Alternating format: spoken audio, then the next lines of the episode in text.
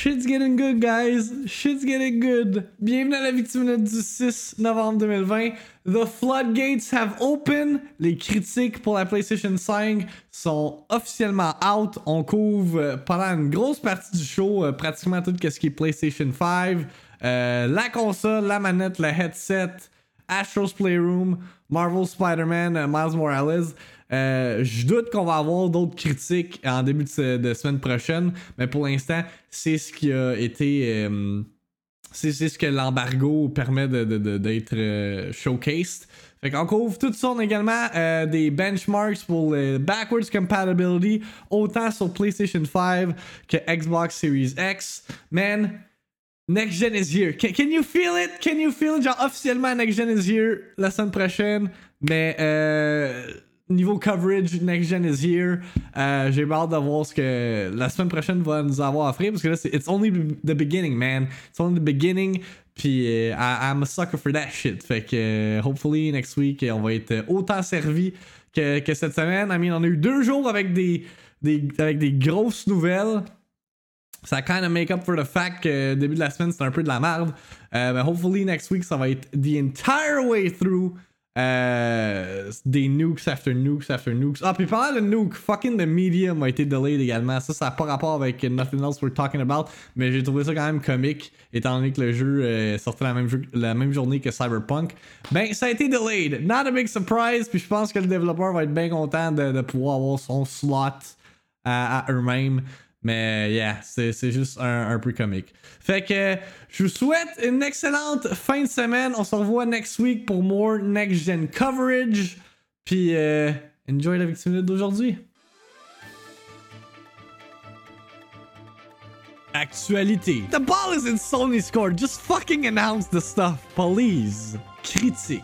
En tout cas, le user score sur Metacritic est à 2.6. Rumeur. I don't know. I'm just sharing this on the internet. Discussion. C'est pas n'importe quel jeu là, c'est fucking Halo, ok? Réaction. Nintendo, what the fuck are you doing? La Victime Minute. Avec Victim. En manchette pour la Victime Minute du 6 novembre 2020. PS5 reviews are out à pratiquement 6 jours de la sortie de la console. Euh, les critiques sont live de various outlets. Là, Nebel a partagé sur de, The Verge, VentureBeat, Game Informer and all that. Vous savez how we roll ici. On va regarder celle de IGN. Because uh, IGN, biggest entertainment website in the world. Euh, Puis je vous rappelle que de notre côté, de, voyons, de notre côté, j'ai inventé un mot. De notre côté, notre coverage de tout ce qui est PS5 va débuter à la fin de la semaine prochaine, euh, possiblement vendredi idéalement, où est-ce que je vais unbox la console. We're gonna check out a bunch of games, entre autres fucking Bug Snacks, parce que Soliciana a payé mon PS Plus membership pour le mois. Fait que, euh, yeah, fait que je vais faire un, beau post détaillant tout ça. Aussitôt que j'ai un de, de shipment de la part de Best Buy, parce que pour l'instant, j'ai toujours rien reçu. Fait que be on the lookout for that. Sur ce, let's see what IGN's Luke Reilly had to say on the PlayStation 5. After a generation of figuratively towering above its rivals with the monstrously successful PlayStation 4, one thing is certain Sony's new generation contender will also loom large over its peers. Literally, this thing is massive. However, what the PlayStation 5 lacks in subtlety, it more than makes up for in potential, thanks in part to its amazingly fast SSD, but mostly to its truly remarkable new controller, the DualSense. Ooh. While a good deal of what folks are going to be able to squeeze out of 2020's salvo of shiny new hardware may be bottlenecked to some degree by the screen that they own, the PS5's unique DualSense democratizes a next-gen gaming experience we for said. all, delivering an amazing new level of haptic feedback that really needs to be felt to be believed.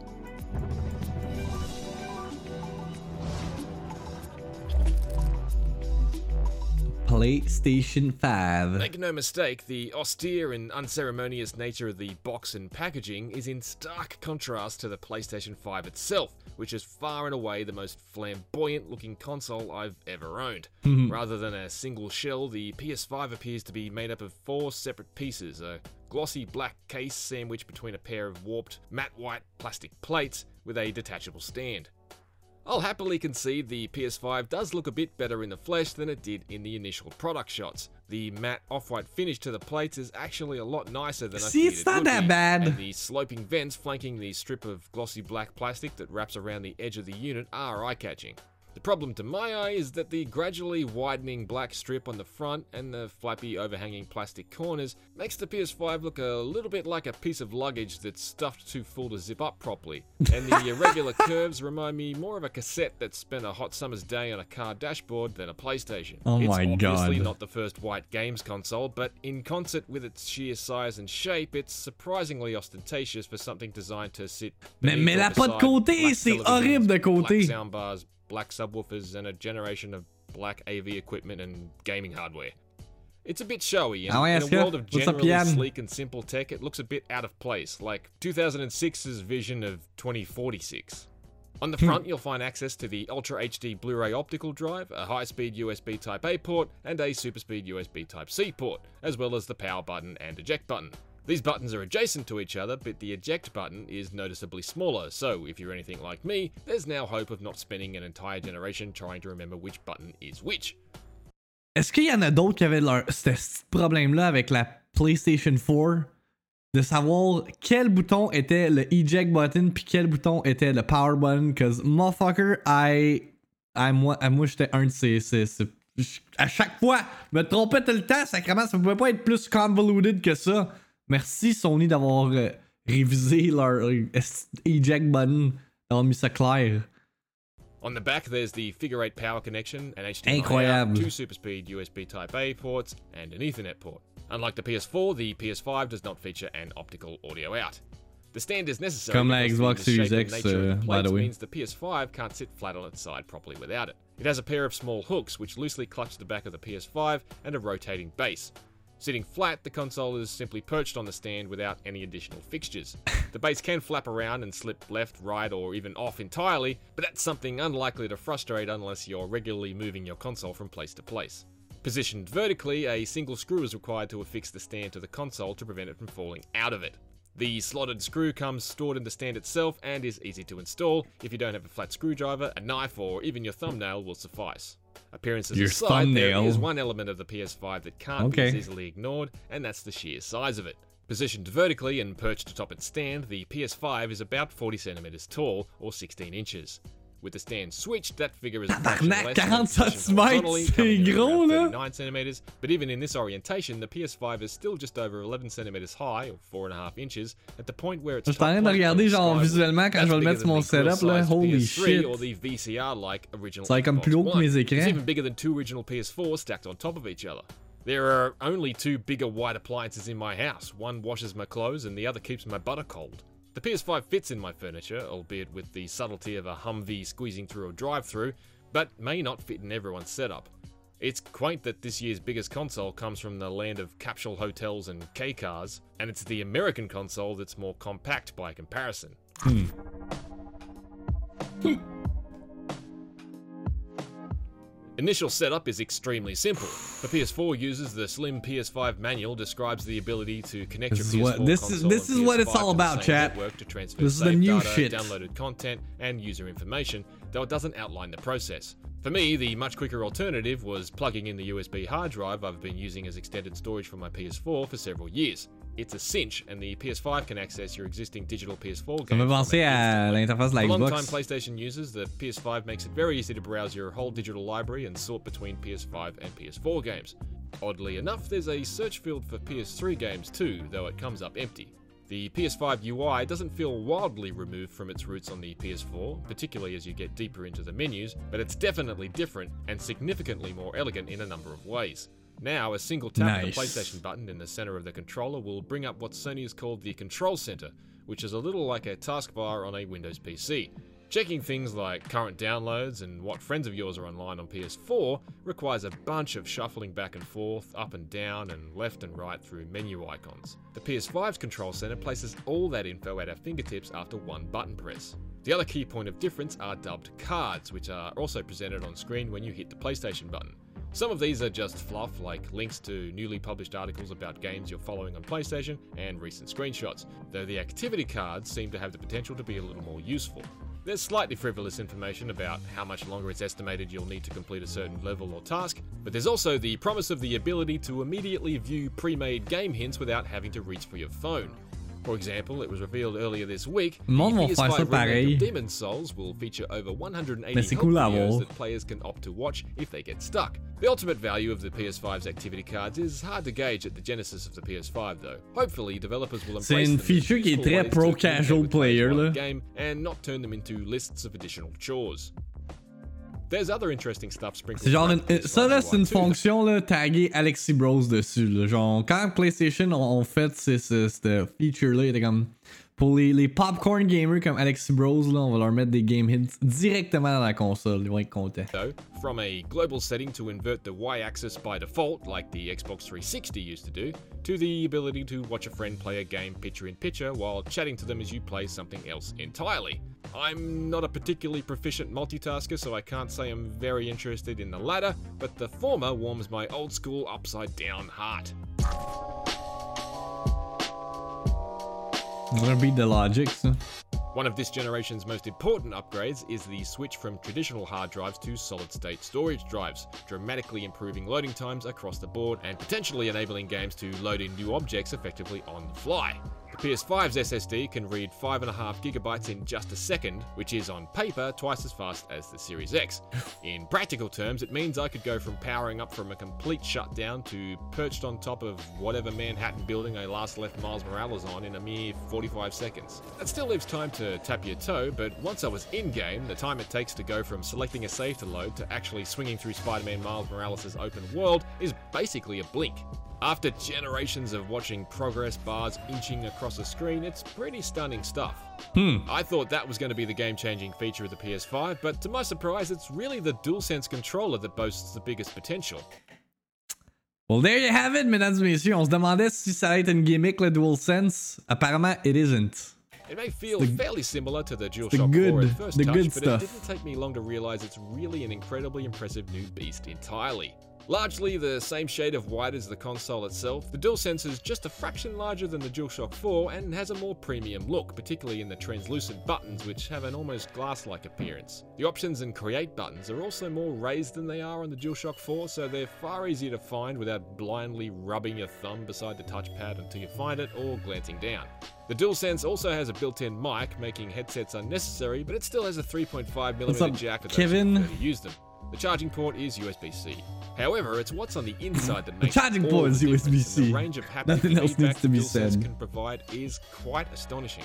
Nuanced rumble travels from palm to palm and with a wide spectrum of effects, from almost imperceptible pulsations to massive vibrations. The triggers not only buzz with force feedback like the Xbox One controller, but also fight back and introduce a brand new layer of immersion. C'est ça. It's uh, seriously remarkable. Thanks for the info, The dude. pre-installed platformer Astro's Playroom is a pretty wonderful tech demo for the DualSense and well worth experimenting with. It's a rich and fabulous demonstration of the new level of feedback the DualSense can output, and an adorable tour through PlayStation's long hardware history to boot. For a hardware generation jump that's currently muddied with a lot of cross gen content and an overall feeling of something more incremental than the often seismic shifts we've experienced previously, the DualSense has emerged to me as a bit of a revelation. I've had to plug it into charge every second day since getting the PS5, but it's worth it. Mais c'est ça que je jasais avec Méo tantôt euh, avant, avant que je starte le stream. C'est que avec la Xbox Series, t'as plus l'impression que c'est un upgrade parce que tu sais, la manette reste la même, le UI de la console reste vraiment similaire comparativement à la génération précédente, tandis que tu sais, le, même argument pourrait être fait avec euh, la PlayStation 5, sauf que, tu sais, juste le fait que le UI est ben, différent encore là, il est très similaire, mais ça reste différent. Mais comme juste le fait que t'as un new fucking controller qui, qui oui, it's it's still the same in fucking in all of its sense, mais quand même, le fait que t'as des, des, des, des, des hap- du haptic feedback, des adaptive triggers puis tout ça, que la manette est plus grosse, tu sais, ça, ça t'as plus l'impression de, de, de, d'avoir un feeling next gen que juste un slight upgrade là. It's same but different, yeah. Euh, tu l'intention à jouer à Astrobot en stream? Yeah, non, je vais tout essayer les jeux quand je vais avoir ma PlayStation 5. Tous les jeux que je peux essayer, je vais les check out. In the power stakes, there's been a jouer une demi-heure ou une this heure à chaque generation jeu, là, with je sais pas trop. Microsoft's new Xbox Series X arriving with reportedly 20% more grunt than the PS5. That said, it's a bit of a meaningless figure until we can properly examine how the Series X and PS5 cope with the same third-party games head-to-head. Regardless of the apparent power disparity, however, doubling the frame rate to 120Hz will also be on the cards with certain games, should your 4K TV support it. But personally, I suspect I'm going to get a lot more mileage out of these better resolution really, and lighting effects that players who opt for increased frames may be forced to sacrifice. Spider Man Miles Morales, for instance, has the option to switch between a 30 frames per second fidelity mode with the maximum amount of visual flourishes and a 60 frames per second performance mode without things like ray tracing and other advanced lighting effects and temporal techniques providing a 4K picture from a lower resolution base. Fidelity mode was easily my preference, as without the slick lighting and real time reflections, it was a bit of an anticlimax. Really? Despite all that horsepower under the hood, the PS5 is impressively silent, and IGN's testing is pegged it at a virtually Nice. inaudible 44 decibels at 58 degrees Celsius in the midst of Spider Man Miles Morales. It's a refreshing change from my current PS4 Pro. Booting up Marvel's Spider Man on that makes it sound like it's ready to be catapulted off an aircraft carrier. Haha, non, Unfortunately, c'est un one of. PS5's PS4 was loud. Its lightning quick SSD is also one of its weaknesses. It may say 825 gigabytes Ah, ok, the dans box, ce but that translates to just 667 gigabytes of usable Yeah. space, which is significantly smaller than the Xbox Series X's 802 gigabytes of usable space. There's room for maybe a dozen Mais games. pourquoi Sony est pas allé avec un 1 terabyte drive? Je comprends pas. En plus, 825 GB, c'est un chiffre vraiment random. Games, and even fewer if they're anything like current generation behemoths like The Last of Us Part 2 or GTA 5. As I mentioned, you can carry on using any external hard drive you may have already been using in your PS4 and continue to play PS4 games off of it, but PS5 games can only be played when installed on the SSD. Hmm. And while you can open up the top lid of the console to install an additional SSD for more internal space, there are currently no Sony approved drives on the market. PS5 games can be stored on an external HDD, but need to be copied back to the SSD to PS5 play. est Though the silencieuse! instantaneous loading times for PS5 games may make this palatable. However, it's worth noting that losing time later to the task of moving stuff around when my SSD invariably fills up may feel a bit like robbing Peter to pay Paul. Wait, what? Je sais pas compris qu'est-ce qu'il a dit, that was weird. With a launch lineup dominated by games that are also available on PS4, That is not true. the back of a generation That is not true. Demon Souls, not available on PS4. Shut the fuck up. punctuated with incrementally more powerful hardware revisions like the PS4 Pro, the PS5 doesn't quite land as a knockout punch yet, but it's definitely got the power and speed to be a real contender, although the jury's out on the stamina of that tiny 667GB SSD. However, while the PS5's well considered UI and blisteringly quick loading times for PS5 games make it a pleasure to use, it's the DualSense controller that's proven to be the surprise haymaker I never saw coming. It truly leaves other controllers feeling primitive in comparison. Hmm. Like an 8 out of 10, ladies and gentlemen. Que la Xbox Series For more on the PlayStation 5, check out our in-depth review of the DualSense controller and our I full mean, unboxing video. it's a fair For everything else score. on the new generation of gaming, stick with IGN. It's a fair score for sure. Il aurait peut-être pu aller. Ben, l'affaire que- qui arrive, c'est que, encore une fois, Xbox Series X doesn't have any fucking games à part le Game Pass puis le. le. backwards compatibility. Mais, euh, yeah, peut-être qu'il aurait pu aller genre une coche d'en haut, avec 8.5, but 8, man, c'est fair score. C'est pas les consoles les plus hot de l'histoire. Mais comme je dis, on a quand même euh, des, des. Ben, pour la PlayStation 5 particulièrement, le launch line-up il est fucking solide comparativement à tous les autres launch line-up qu'on a eu dans l'histoire des, des consoles. Mais, ça feel plus comme.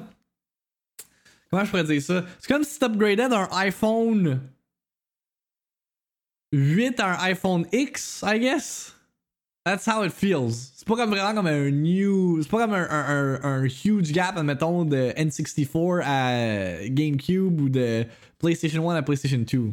Mais tu sais, comment un 10 à 10 serait possible? Il y a rien euh, de parfait non plus. Non, mais je, le sais, The Ringer, je m'attendais pas à ce qu'il donne un 10 out of 10 non plus, mais tu sais, comme comparativement au review de la Xbox qu'on a check out hier, tu sais, c'est deux scores identiques. Fait que là, le monde va regarder, le monde qui se fait juste aux reviews va être comme. Ouais, les deux, y a pas une console qui est meilleure que l'autre. C'est 8 puis 8. Fait que. euh, ça va revenir à. Qu'est-ce que tu veux de ta console? Qu'est-ce que tu veux this generation? Tu veux-tu des, des exclusives ou tu veux une Game Pass machine? It's up to you. Fait que yeah, that's it for IGN's review de la PlayStation 5. Good review, good review. On a d'autres video reviews d'IGN à check out. Entre autres, Marvel Spider-Man Miles Morales. Si on check Metacritic, euh, qui compile toutes les critiques euh, des various euh, outlets in the video game world, présentement à 84% euh, de Metascore, ou 84 de Metascore. Um, three mixed reviews, 47 positive. Fait que, overall, some good scores. Let's see what our boy Jonathan Dornbush has to say on the game. So cool. C'est Fidelity Mode. Ah, nice. Ils ont précisé si c'était justement le mode à 30 euh, 4K ou à 60 FPS. as a superhero, but his first solo game proves developer Insomniac has comfortably hit its stride with this series. Marvel's Spider Man Miles Morales is a worthy starring debut for Miles, telling as engaging a story as the original game while simultaneously improving upon pretty much every gripe I had with it.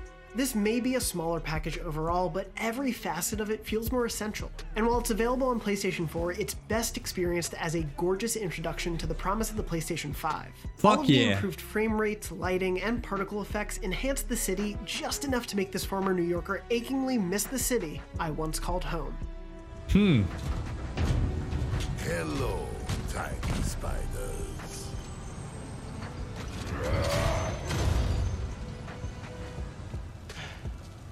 Actor Nadji Jeter returns to the title role and gives Miles a sincerity, heart, and excitement that stands tall next to the other depictions of him out there, including Into the Spider Verse. Spider Man Miles Morales follows in the smart storytelling footsteps of Ça the original game by ensuring the Human. J'ai un events of life underneath the mask come head to head with the Webhead's trials and tribulations. And while you're free to explore the full New York map from Spider Man to take in its fantastic new Christmas time look and near instant loading times, much of the story is rooted in Harlem. We get to know Miles' apartment as well as the neighboring blocks around him. And with militaristic tech conglomerate Roxxon building a new Plaza HQ in Harlem, this welcoming home neighborhood becomes the center of an engaging struggle as it fights to maintain its identity in the face of corporate takeover. Do you remember what we lost when Roxxon bulldozed this block? Miles Morales is a story worthy of its namesake. An exploration of the responsibility that comes with being a hero and the ways a hero's personal relationships can complicate those noble ambitions. More than anything, Miles just wants to do right by Peter, his family, his friends, and his new home. I won't spoil where any of the story takes Miles and his supporting cast, but it's a stirring and gripping Spidey tale that left me with goosebumps in its final moments. The anticipation of where the series goes next is a thrill in and of itself. Ah, t'as juste manqué le review de la PS5, mais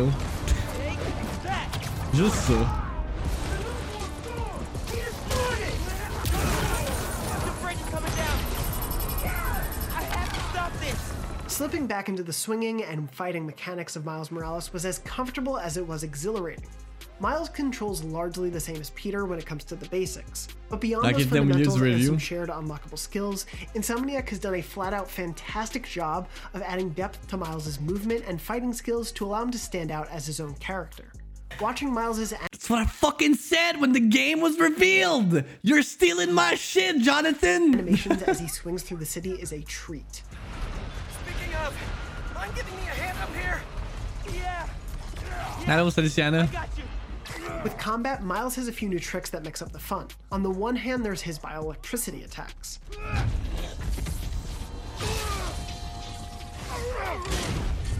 Mixing them in not only saved me in the midst Ah, of some c'est- tax c'est du battles, plagiat. but they also IGN, il- so much il stylish plagie your boy. variety to how I They're stealing my shit.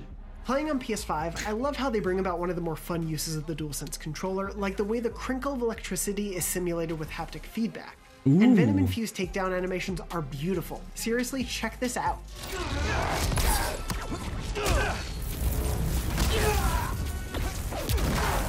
Whoa! Add in Miles' cloaking ability, and suddenly any combat scenario can be transformed, even temporarily, into a stealth section. Also, I'm psyched that Insomniac actually addressed one of my larger gripes with the first game by making the various powers Miles can unlock with his new, awesome lineup of suits, or for his visor, more meaningful and interesting. I found myself switching them up quite often depending on the situation. Not every power up has gotten the same love in my playthrough, but I kept wanting to test them out and try them in new scenarios. Another big improvement is that side missions and environmental objectives are actually consistently fun and rewarding. I loved Marvel's Spider-Man, but the way it was Dude, le padded jeu out a with l'air required time battle gorgeous. quotas and Ubisoft-like radio towers made the hunt for upgrade tokens and to 100% it somewhat monotonous. However, the few bright spots among those missions seem to have served as the blueprint for Miles' side missions. There are still some crimes to stop, sure, but they're not as much of a focus. Instead, neighborly missions are impressively varied. Again, because Miles Morales is a smaller package overall, there's not a ton of these, but I'll happily take this more selective set of one-off missions rather than Yeah, repeating mais là, the il a same l'air task encore plus times, Alexis. especially alongside the plentiful collectibles. The way they offer some backstory for Miles is a nice touch, and they often include some light but entertaining environmental puzzles. Euh, c'est plus l'esthétique. White Mon ami, supremacy. I wanted to tell you my favorite food truck will be at the rally tonight. If you're planning on getting a PS5 anytime soon, I highly recommend waiting to play Miles Morales until you do. The added benefits of native 4K resolution and ray traced lights and reflections provide such a stunning take on this already beautiful cityscape that it seems like Insomniac is just showing off. Sunlight Hmm. cutting through the misty clouds and snow was unexpectedly breathtaking at the height of a swing, swing c'est in the tellement early moments of my cool, first man. and the wow moments only continued from C'est there. genre le cool Switching over to the 60 Spider-Man. frames per second performance mode, however, offers beautifully smooth web swinging and combat without missing out on too much of the world. Lighting is a little flatter and less dynamic, and reflections aren't quite as Yo, there, but doubling the frame rate is instantly recognizable and appreciated. I don't know, je pense que je vais vous faire voter quel jeu que je commence, euh, à jouer. I recommend it after you've toured the city and appreciated it at its most beautiful. Voulez-vous de la gomme?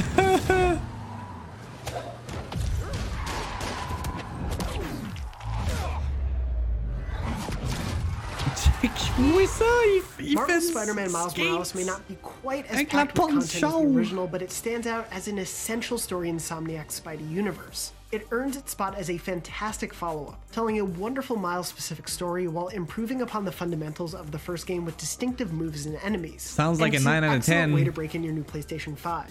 It looks spectacular, loads fast, and makes fun use of the DualSense controller, the directional audio, and more. But regardless of which generation you play it on, it's a worthy follow up to one of the best superhero games ever made. For more on Spider-Man Miles God Morales, check out the first minutes of gameplay, the Into the Spider-Verse suit, and our review of the original game. And for everything else Spider-Man, you're already in the right place, IGN. Ton game de PS... Même pas Demon Souls! Shit, Alexis. There you have it. IGN donne un 9 sur 10 à Marvel's Spider-Man Miles Morales. Um, yeah, man, the, the game looks good. That game looks really fucking good. What else do we have? Ah, ok, là on est rendu à Astro's Playroom. Euh, les critiques pour le pre-installed tech demo qui euh, vient sur la PS5. Metascore de 82 présentement. Euh, 33 positive, 7 mixed reviews.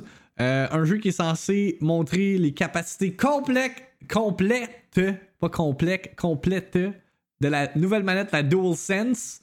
Euh, encore une fois, let's see what the people at IGN had to say on the game. For a free game that comes with the PlayStation 5, one largely designed just to showcase all the bells and whistles of Sony's next-gen DualSense controller, Astro's Playroom is surprisingly fun. This is a truly joyous homage to PlayStation te dirais de history, as well as an experimental c'est vrai. platformer I can Whoa, only hope to see turned into a larger experience during the PS5's lifetime. T'as-tu vu ce que je t'ai envoyé, Alex? Ce matin? Astro's literal playroom is, amusingly, the inside of your Mais oui, il PlayStation 5 console, Yeah. with its CPU Plaza Hub offering you gateways to four main worlds. On va parler Each offers a unique approach to conveying sensation through the DualSense and features its own platforming hooks. All of it is fundamentally tied around the fun of using the DualSense controller.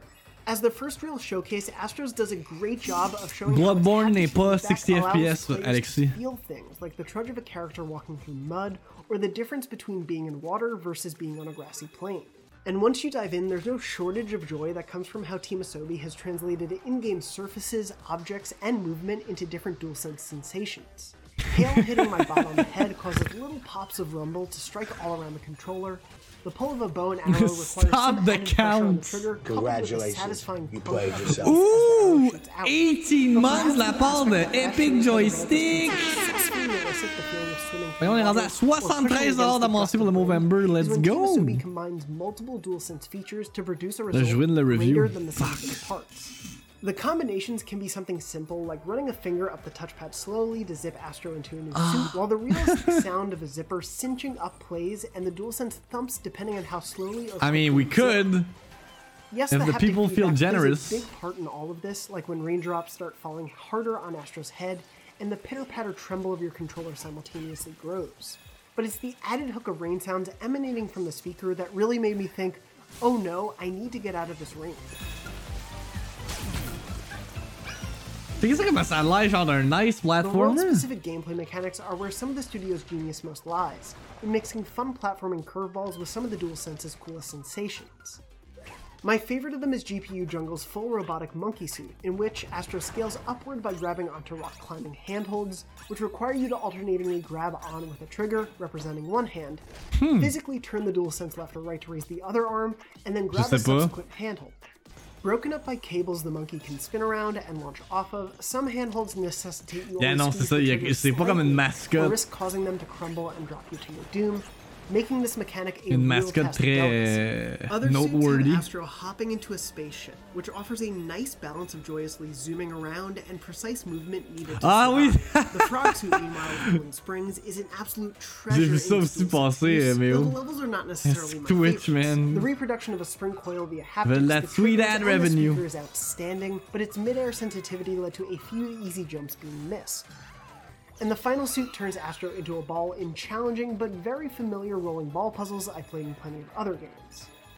The only use of the DualSense that seemed superfluous to me was the microphone. I've seen uses like blowing into a mic to get an in-game fan to move since the days of the original Nintendo DS, What did we fucking tell you? No one wants to blow into a microphone on your con- no. No one wants to blow on the controller. Stupid. so it doesn't necessarily bring anything all that fresh here, but at least it's used sparingly. Of course, it's worth mentioning that for many, simply holding the controller through all its intense rumbling and trigger resistance could be difficult or damaging, while others may not be able to hear what's coming through the speaker. The PS5 at a system level lets you shut off or adjust the DualSense's added feedback. And if you were to play without the feedback, Astro's Playroom is still a fun and at times challenging platformer with plenty to discover.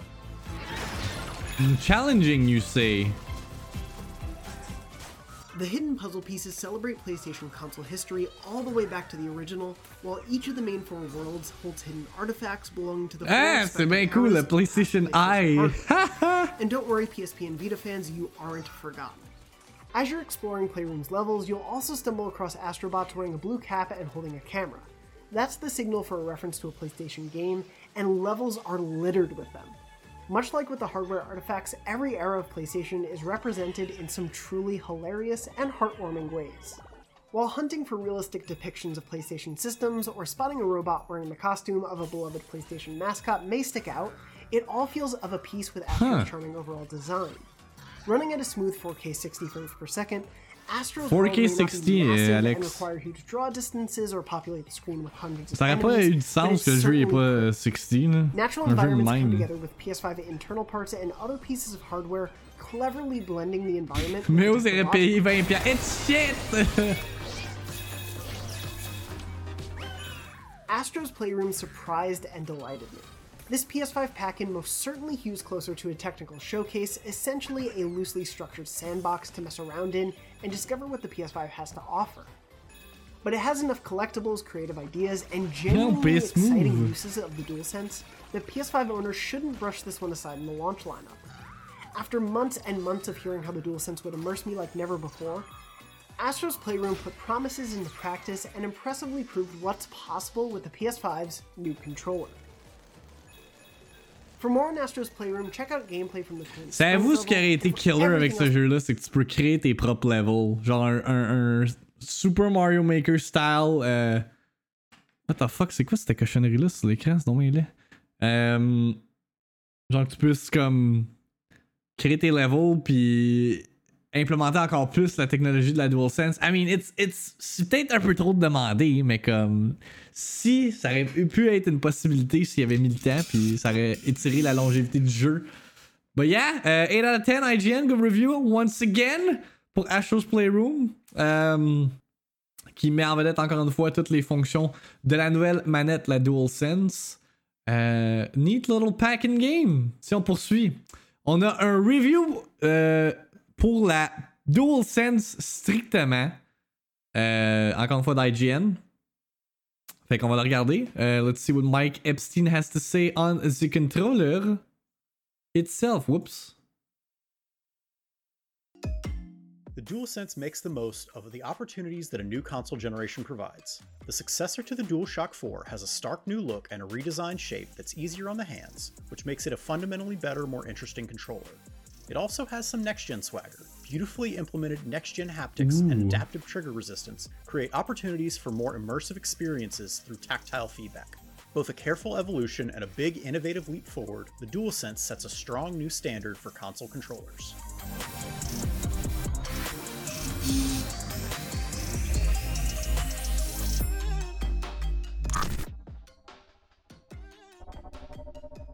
Review le Though the overall shape has changed just All right. slightly, it has longer, beefier handles which rest and fit in your hands better because there's simply more controller to grip. Weighing 282 grams, it's considerably heavier than the DualShock 4's 215 grams. Yes. That weight is well balanced though, and ultimately leads to a Je veux pas une manette que j'ai l'impression que je peux snap en deux. Feels like a La DualShock shift 3, I DualShock hated 4. that. Its smooth curves and two-tone color scheme feel like a paradigm shift after three generations of discrete c'est une extension de soi. and there's an incredible attention to detail. From the way the side panels flare up just a little bit on either side of the touchpad, to the textured grip on the back panel, which is actually made using tiny, almost indistinguishable versions of the PlayStation face C'est quasiment même pas visible. Checkez ça. Il faut vraiment que, genre, que tu zoom in pour voir comme tous les petits euh, PlayStation euh, buttons sur la grip en arrière. shapes. The layout of the DualSense comes over intact, more or less, from the DualShock 4, but there are some interesting new changes to some of the buttons, as well as new features that enhance gameplay in exciting ways. The buttons and D-pad push back faster than their predecessors Nanotech. and have a little bit more travel, both of which make them feel less squishy and provide a better sense of feedback. While I wouldn't call them clicky, there is a clear sound and feeling when you fully press the face buttons or the D-pad. In the center column, the share button has been replaced with a create button, which pulls up a system level menu that lets you choose between taking screenshots, recording a clip of what just happened, or starting a new recording. The DualShock 4 touchpad returns, but it's now matte white with an RGB light bar around the rim. Below that, the speaker returns alongside a logo shaped PS button. Below the PS button, you have the new built in microphone.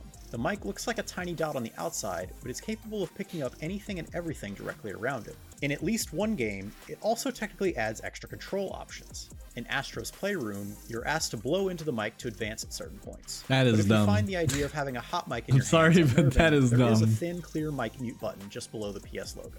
If you swing around back, the biggest, most exciting changes deal with the triggers. L2 and R2 are longer with a deeper pull. Genre, c'est l'affaire la plus gimmicky de la manette, selon moi, là. two most substantial new features precision haptic feedback and the so-called adaptive triggers, which create resistance in them to simulate tension sauf ta and otherwise provide feedback. Ça marche pas, chat! Though the haptics are See? present throughout the controller, the most interesting, precise feedback comes through the triggers. The two features, working in tandem, make the triggers the centerpiece of the DualSense. They aren't just critical inputs, but the primary conduits through which you feel what a game is trying to tell you. Also on the back, You the feel. DualShock 4's light bar has been removed, and the micro USB charging port has been replaced with a USB-C port. Battery life is still J'aime le fait qu'ils font juste Hey, USB-C. personal testing, I Okay. controller lasts Nice. 10 to 13 hours, which is long enough that you don't Hang on, j'ai parlé par-dessus, parlé de battery life, is important, excusez. found the controller lasts around 10 to 13 hours, Oh, which is long enough 10 that à you don't need 13 to heures de battery life. but short enough that you'll frequently find yourself running low on power. Finally, at the bottom of the gamepad, you have a 3.5mm audio jack for a wired headset C'est confirmed. pickups which allow it to connect to Sony's charging cradle. Parce que tantôt il était en avance, fait que. Non, pas encore, non, c'est ça. The leap from the DualShock 4 to DualSense truly feels like a next-gen experience. In playing some of the PS5's Yeah, launch j'ai lineup, vu, euh, including Astro's Playroom, Spider-Man Miles Morales, pretty much and won. The refined design and new features of the DualSense do wonders for PlayStation gaming. Independent of the new features, the DualSense is Sony's best controller to date. Its larger chassis and longer handles fit better in your hands, Damn, making it easier to hold for long stretches. Its buttons are more responsive and have a more satisfying press. And the grip, while only very slight, is enough to hold your hands in place even when they get sweaty. New, it would still be a huge upgrade. But of course, the DualSense does do a lot of new, very impressive things. Astro's Playroom, which serves as a showcase for the DualSense's new and old features, shows all kinds of ways in which the haptics and adaptive triggers can be used to make games more immersive and provide a natural sense of feedback. When Astro draws a bow and arrow or gets ready to slingshot himself into a catapult, you can really feel the tension grow in the triggers as you hold it down, allowing you to naturally gauge how charged the launch will be. In another moment, a large creature walks towards Yeah, Astro. Twitter censored Trump what direction it's coming from and how close it gets based on how He the spread controller vibrates. misinformation. To me, the most impressive use of the haptic feedback was purely immersive. In the opening cutscene for Spider-Man Miles Morales, Miles rides the subway and you can feel the train shifting and tilting on your fingers. The Really? rumbling sensation in the controller diminishes and intensifies as the train turns or shakes because of the train's speed. Damn. In theory, the DualSense's microphone is a great equalizer, as it means that every PS5 player using a DualSense always has access to a microphone. In practice, the built-in mic works fine in a pinch, but it isn't a replacement for a good headset. The mic can Yeah, clearly the pick up your voice sense. without having to move the controller too close to your face, but it'll also pick up any noise. In voilée, vicinity, Alexis, je vais like le mettre dans la the queue. sound of mechanical keyboard typing notes. The bigger problem I found was that the incoming chat audio from other players comes in through the DualSense's internal speaker when you're using the controller mic. While the microphone could hear me easily, I found it difficult to hear my teammates over the game audio coming through the TV. Playing on achète-toi un headset, the fuck you mean, dude? Ah, je capable d'entendre mes amis parce que ça passe à travers la manette. Ben no shit, Sherlock. Hey, what a stupid argument. The PS4 version of Apex Legends on my PS5, my partners and I had to rely primarily on nonverbal Peggy. communication because I couldn't always hear them over the sounds of a firefight.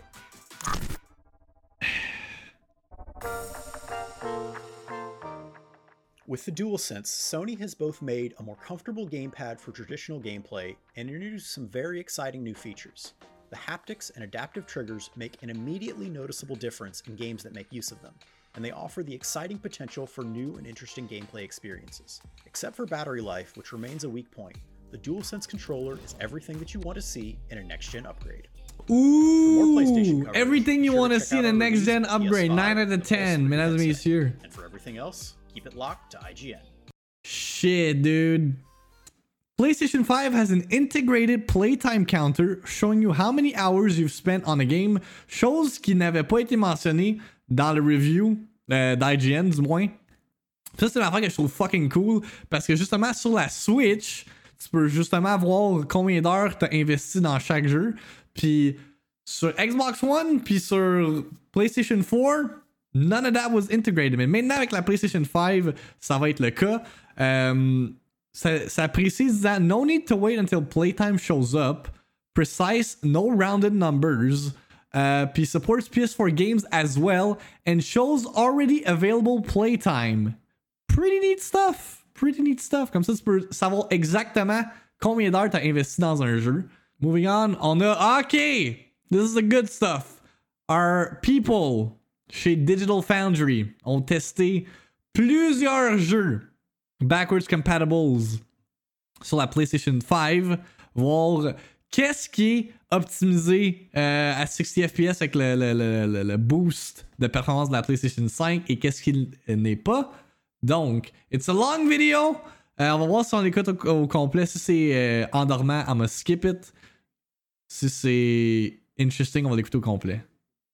and not talking at all about platform comparisons, uh, I think people are going to be surprised. That's that's my takeaway. There are surprises here, right? Yes, I think we can agree on that. Je vais le mettre ça en Hey, fois everyone, deux. So yes, uh, next generation consoles. On we l'écoute. promised you surprises, and here they come. PlayStation 5 backwards compatibility. My man It's got a haircut. good news. It's great news. It's amazing news. It's it's much better than anything uh, that we were possibly imagining, and we can imagine quite a lot. And joining me to discuss it, John Linneman. Hey, Rich. Yeah, I think uh, we've both been spending a lot of time playing some PS4 games in here and constantly surprised by how good this is. This is awesome. Yeah, it's amazing, really, because um, again, this bizarre sort of, uh, I'd say it's like a lack of communication from Sony about what we were actually going to be getting. There has not been much discussion from Sony at all about the situation with backwards compatibility. Back in March, with Mark Cerny's Road to PlayStation 5 presentation, there was this talk of how they're testing the top 100 games. And then there was this kind of clarification that Il y a une this affaire was qui arrive avec for- cette présentation-là, c'est que personne n'écoutait parce que c'était endormant as fuck. I think uh, running the games with enhanced aspects of the PlayStation 5, the faster CPU and the GPU. And then there's this kind of massive radio silence right up to the pre order period. And then since then, still conflicting messages. So I think we need to get this right out in the open. Every game that we've tested, bar perhaps one, runs with the full power of the PlayStation 5, the full CPU clocks, the full GPU power, and just like Xbox Series X, the effects can be absolutely phenomenal, uh, transformative to the point where we're, we're just sort of blown away. So, what do you reckon about that, John? Yeah, absolutely. Uh, the, the Sekiro était pas performance full boosts in so 60 many of these FPS. games, it's really transformative to the point where it almost feels like what pensais would have qu'il been a full remaster in the past. sur Like you look Pro. back at something like God of War 3, the remaster version on PS4, it kind of feels like you're getting that just about uh, just by playing some of these games that already exist on PS4. But I do think it's worth uh, pointing out that this is not C'est the same Evil as Within? some games like Days Gone, Ghost of Tsushima. They actually received enhancements separate from the normal BC mode. So they actually run at a full 60 frames per second, and we'll talk about those in a separate video. No drops. This is just about games that are designed for PS4, haven't been updated for PS5, and basically we're drops as well. the results we got. Yeah, I mean that's pretty Ah, amazing never just mind. off the bat. The fact that No. you know Sony first-party games that were you know traditionally locked to 30 frames per second at Tsushima, Days Gone. I don't think we can understate just Unplayable. transformed Garbage. they are running at 60 frames per second. I mean, Trash. this is a topic for another video, but we can't not comment about it. It's it's pretty amazing.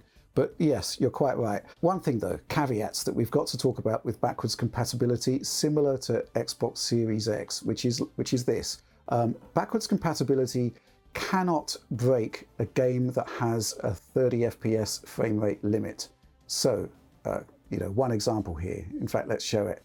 Uh, we've got here Rise of the Tomb Raider running in 4K mode on PS4 Pro, and uh, yes, it's the geothermal valley, and it's running pretty much at 30 frames per second. It caps out at 30 frames per second. There are some dips beneath.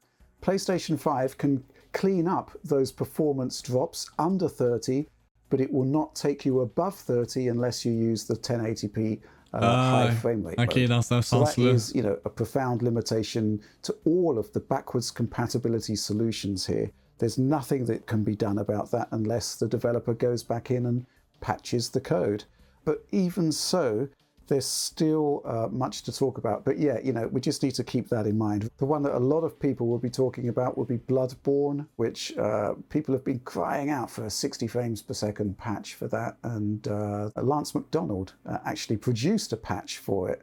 Very much unofficial, but it, it did kind of work. It was just held back by the lack of horsepower. It's clear that it would work. 720p. If it were available, it would run the game at a locked 60. I am confident. Hey, Raging Dave, what's but up? the fact is that it's not available, so it's you know the game hasn't really changed. But that said, there are so many games, so many titles we download thinking that we're going to be getting uh, you know a nice uptick in performance, and we're seeing so much more. So where should we begin? Well, let's go back to um, Rise of the Tomb Raider. Yeah, I think Rise of the Tomb Raider, since we already mentioned it, is a good one to talk about. Uh, and then it Benchmark also has that performance mode, which drops the resolution down to 1080p, but it targets 60 frames per second. It wasn't bad before, but it definitely couldn't. Je suis surpris. Je suis surpris pour vrai. Il y a beaucoup de jeux que sur PS4 Pro, je pensais que justement que le boost mode, il était 60, mais c'est genre une illusion parce que c'est pas du actual 60, c'est genre du 50, 40. Mais c'est évidemment plus fluide que du 30. Mais là, je vois, je vois plus comme les, les actual numbers. Puis je suis comme, damn. I've been lied to, man. What's a button mash? 60 on the Pro. Uh, obviously, as you can see here, the PS5 has zero issues doing that. And I'm fairly certain that if you were to run the higher resolution 4K checkerboard mode with an unlocked frame rate, you'd be getting the same results as we're seeing here. It's just this is the nature of backwards compatibility, but still, it's really nice. I also tested, uh, just worth mentioning, I did test Shadow of the Tomb Raider as well on the side. That's also locked 60. So Tomb Raider's looking good on here. Yeah, and uh, a game that uh, you covered back in the day, Final Fantasy 15, the light mode, again similar to Xbox Series X, has a 1080p performance mode. It's really, I'd say, an unsatisfactory experience. Frame rates can be anything from you know the low 30s, mid 30s, all the way up to 60. But again, as you're seeing here, PlayStation 5, just as on Xbox Series X, just locked 60 from start to finish. super Damn. smooth. It looks excellent in motion. And again, I if only they could unlock Locked the frame rate for 60, the higher dude. resolution modes now. Uh, it would, yeah, I think we'd have 60 in the high res mode easily. Yeah, we were talking earlier about games that um, may not be able to hit their 30 frames per second target. Another classic example here that we're going to see cleaned up. Again, the classic Just Cause 3. Which, uh, Whoa! severely, severely CPU limited. What is this shit? 19 FPS? Parce que J'avoue que c'est une PS4 normale, mais quand même, what the fuck? Never any kind of uh, huge explosions kicking off. And yeah, we saw anything below 20 frames per second on the base PlayStation 4. You only got a marginal uptick in performance on the Pro. Not really worth bothering with. But here again, Ouais, the power of the savais. Zen 2 CPU cluster in PlayStation 5. I just put this game really through its paces. I didn't see any drops beneath the target 30 frames per second. And again, I just couldn't see any reason why this game couldn't run at 60 if the uh, if the frame rate cap was was removed there. On top of that, you know, uh, the PS4 version I think runs at 1080p, so it is a little Switch bit sharper than yeah, the pretty Xbox much. One version, which would have been limited to 900p on Series X. So it could still be sharper, but it is what it is. But I think In case Uh, that Series X of is just jungle-like environments. The next, the next one is one that I think we all wanted to test. Uh, I'd seen this before in the past on Series X. Now we've seen it on PS5. It's Crysis, Crysis Remastered. Uh, it has a performance mode.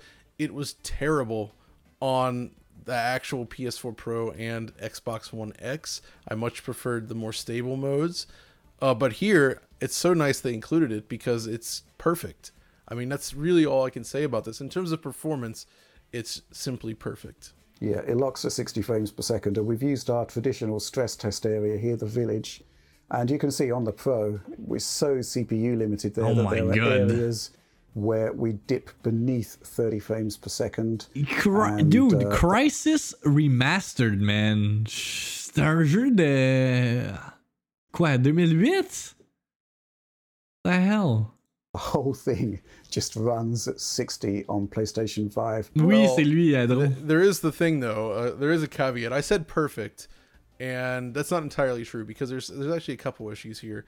Uh, there's Well, still les this console players, stutter, Alexis, which seems to occur on every It's a version of the game. So every time you hit a checkpoint, the game just sort of seizes up for a moment.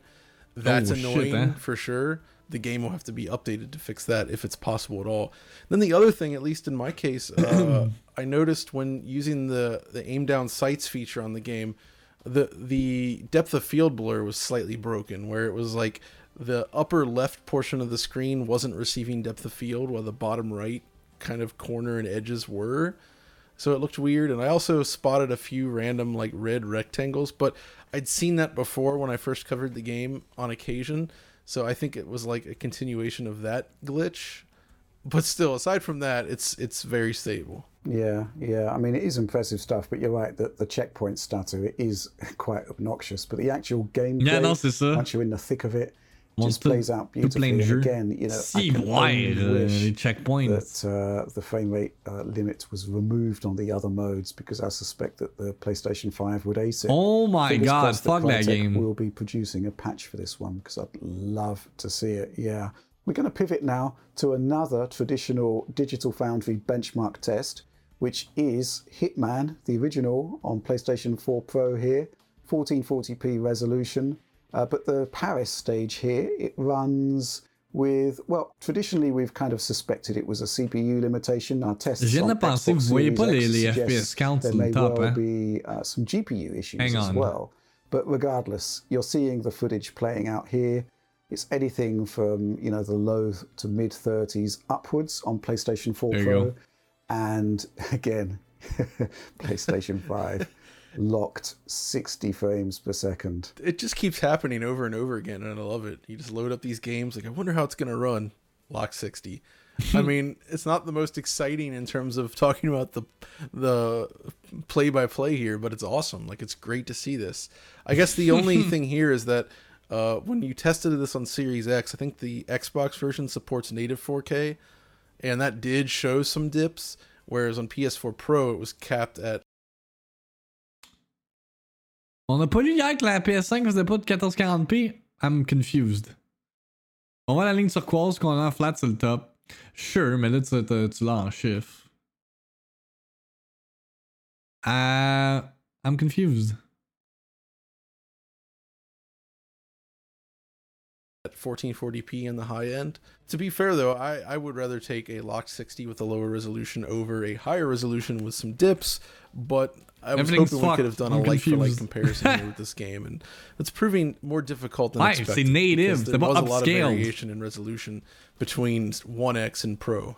Yeah, it's very rare that you actually find a game that runs with an unlocked frame rate on both systems at the same Peut-être c'est une resolution. erreur, je sais. And uh, certainly on the Xbox side, while we were doing our tests, we only had a set amount of games that we could actually test. They're all unlocked now, but uh, yeah, back in the day, that was the limit there.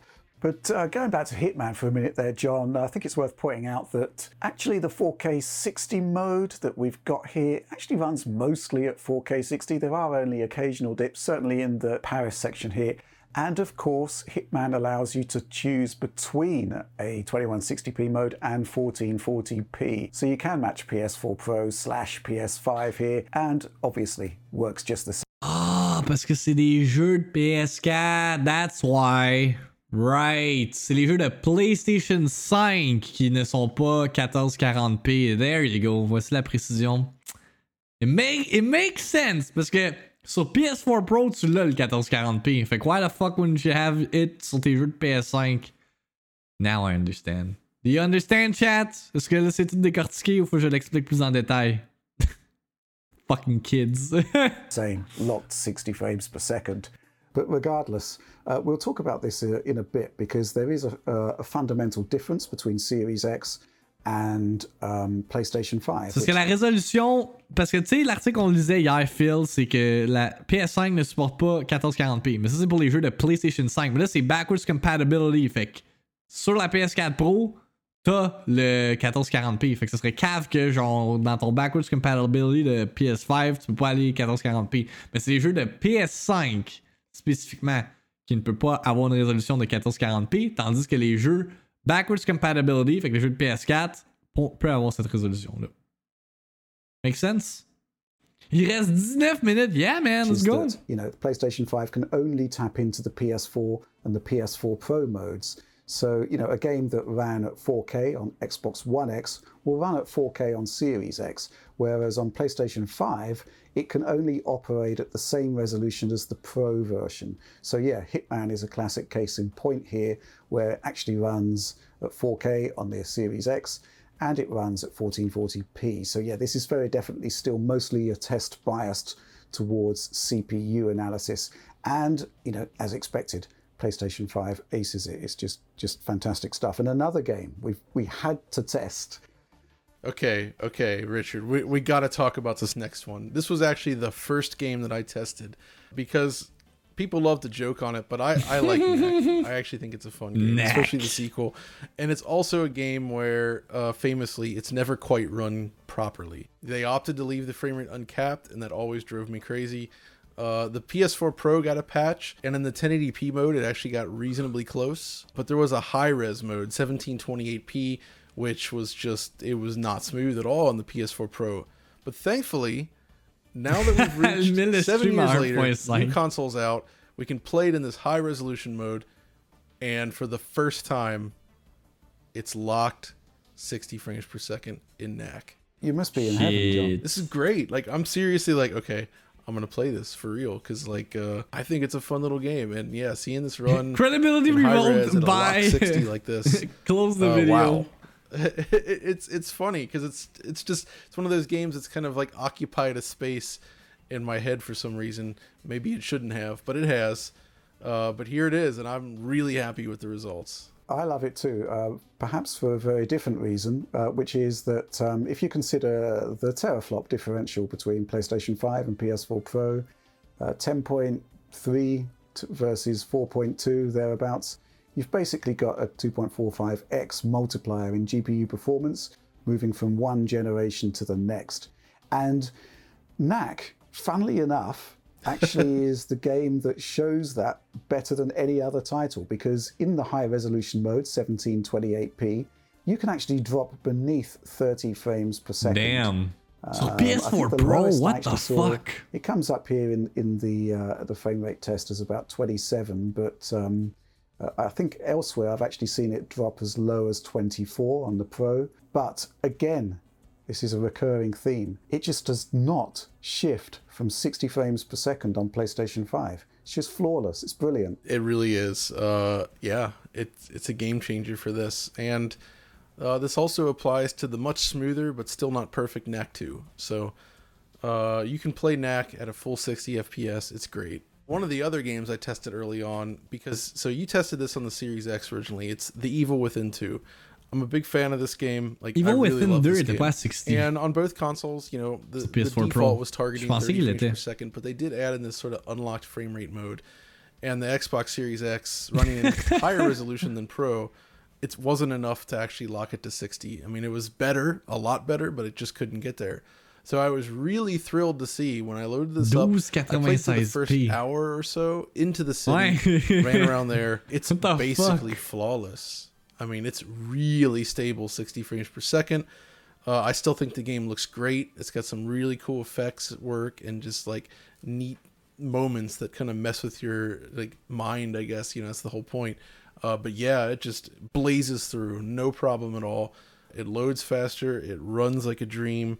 It's just No. it's, it's great. Like this is this is a fantastic way to play the game. Mais now. actually, non, c'est plus haut que we're 1080p, huge, euh, Alex. Uh, multiplier to GPU performance here. It is, you know, two times for, for quite a lot of the duration, sometimes even higher than that, because uh, I did note some spots where it will occasionally, very fleetingly drop beneath 30 frames per second c'est pas on PS4 euh, Pro. This does not happen. Non, c'est ça, c'est entre 1080, non, c'est ça. it's glorious. but again, you know, it is Y a a pas une low résolution resolution, so 1920. there's kind of like two factors C'est here. le- The resolution is lower than Series X. La- and la- the la- la- voyons la longueur. multiplier, gen on gen, is higher. so these two factors combine to give us Ouais, this, c'est ça, this, this ça. 60. this is really interesting. And Like, it's weird 1440p. because the One X being what it was has actually caused some issues Mais for some of those 60. games running on Series X because the multiplier is lower, whereas the PS5 is a larger jump over what PS4 Pro Sur Series was. X, par exemple, c'est and we're just seeing the euh, benefits left and right. here. 1800p. Yeah, it's, it's, it's remarkable. Yeah, and speaking of remarkable, Sekiro Shadows Die Twice. Now, this was a game that I tested on Xbox Series X, and I was really impressed with it because you did see a transformative boost to performance. 1800p, 60 frames per second for a, a fair amount of the of the benchmark sequence. but when we Checkerboard versus gameplay, native. 50 to Fait que c'est 60 quoi, c'est was the actual readout that you'd get for the actual Ou c'est experience. of- dynamic. of Est-ce playing it. And that's the résolutions, thing, man, is this your shit is tests, uh, fucked. I mean, you haven't really had a chance to play this game, so they were all fairly early in non-demanding areas. I loaded up some other areas on the PS5, and including the intro as well. And it's Ben, just peut-être que les consoles, genre, I mean, s'ajustent, pis ça peut that's pas what- être that's the exactement la point même here. affaire. And This is a perfect example of checkerboard rendering 1800p versus native 1800p. Ça veut dire quoi, the difference between them is so minuscule, uh, but the performance boost is much more significant here. And as a result, like e- I played this really on my PC because uh, I was really having a hard time getting. I, I couldn't adjust to the unlocked frame rate on the consoles for this game, and even on my PC at the time, I haven't tested it. Comme un lately, jeu I was still getting weird little stutters and hitches Une case here and there. native. Uh, none of that is a problem on PS5. It looks super clean. Are you okay? C'est vrai HDR, ou you're just- just rock solid performance all around. It's so good that I'm actually thinking I would like them to re-release a pre-patched version of this game on a disc because I would buy that in a second. Yeah, I mean, it is remarkable. I, I would say that this is one of the more successful checkerboarding implementations. I mean, there are a lot of good ones out there, but this one, it's really difficult to tell the difference between uh, the PlayStation 4 Pro output and the Xbox One X output. And that pays off in spades on PlayStation 5.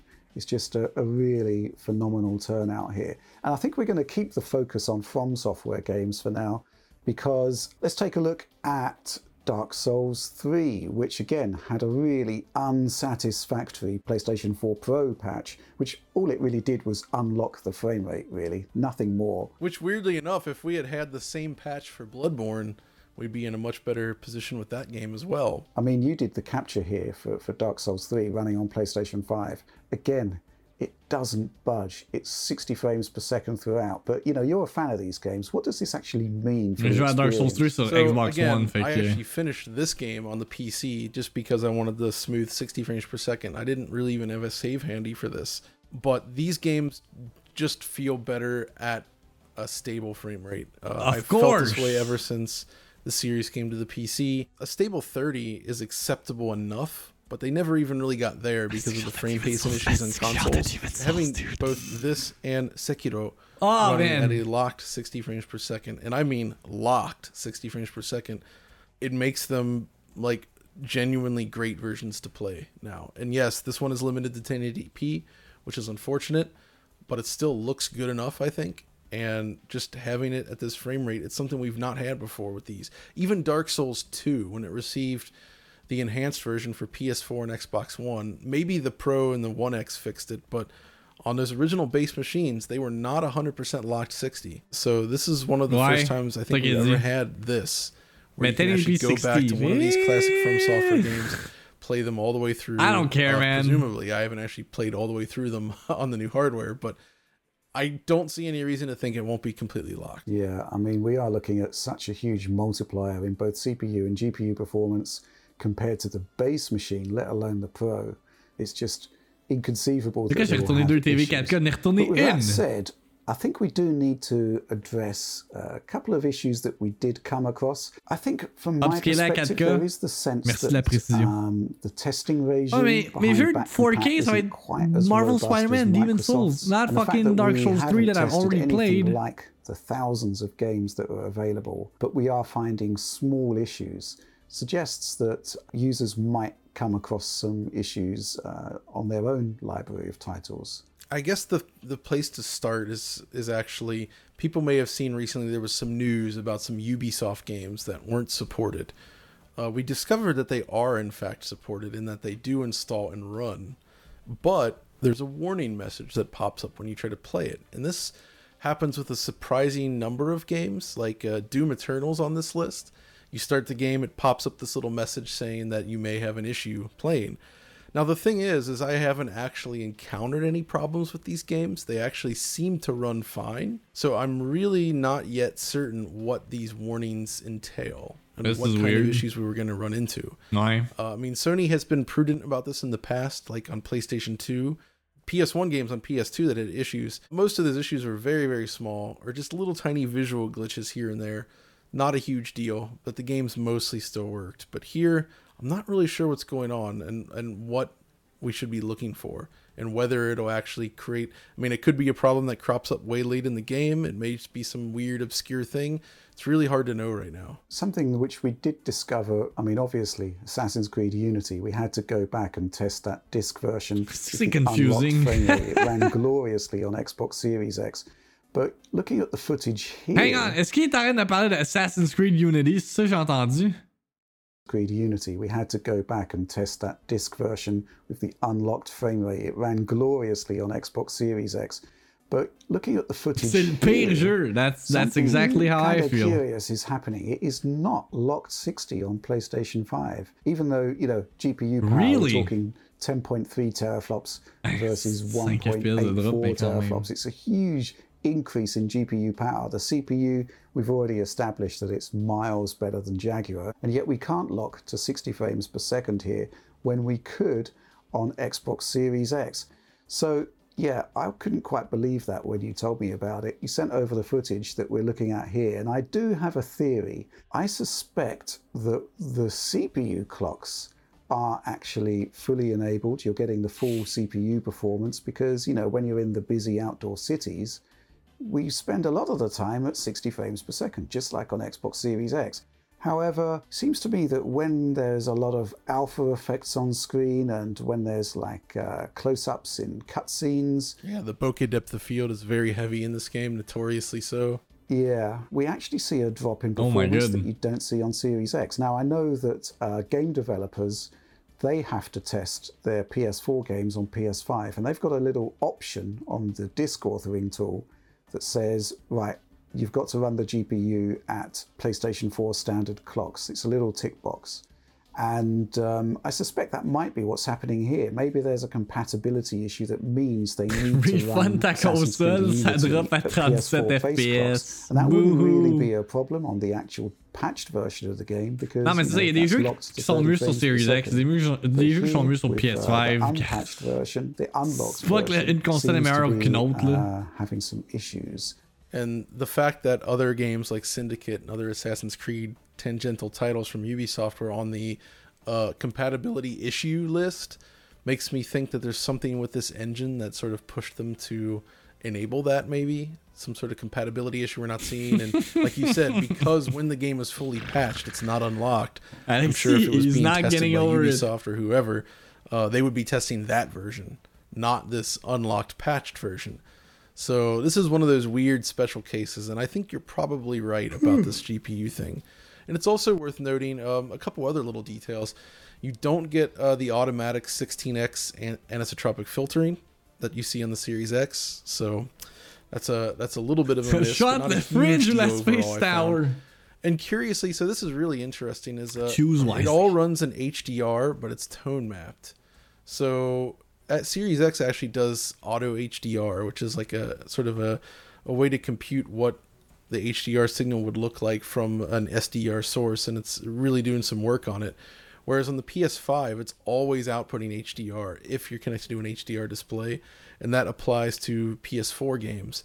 And what I found in that case is that the overall image is actually Dude, this is slightly some nerdy shit right here. Like the whites are brighter, everything's a little brighter, and it actually looks good, but it's still like just like tone mapped. So it's a weird thing. Like I, I like it, but um, I wouldn't really say it's real HDR. And you can always disable HDR in the in the front end menus, right? Assassin's yeah, Creed. I don't. In this case, though, I actually think it Unity, better with it, so I view. wouldn't do that. But it is curious.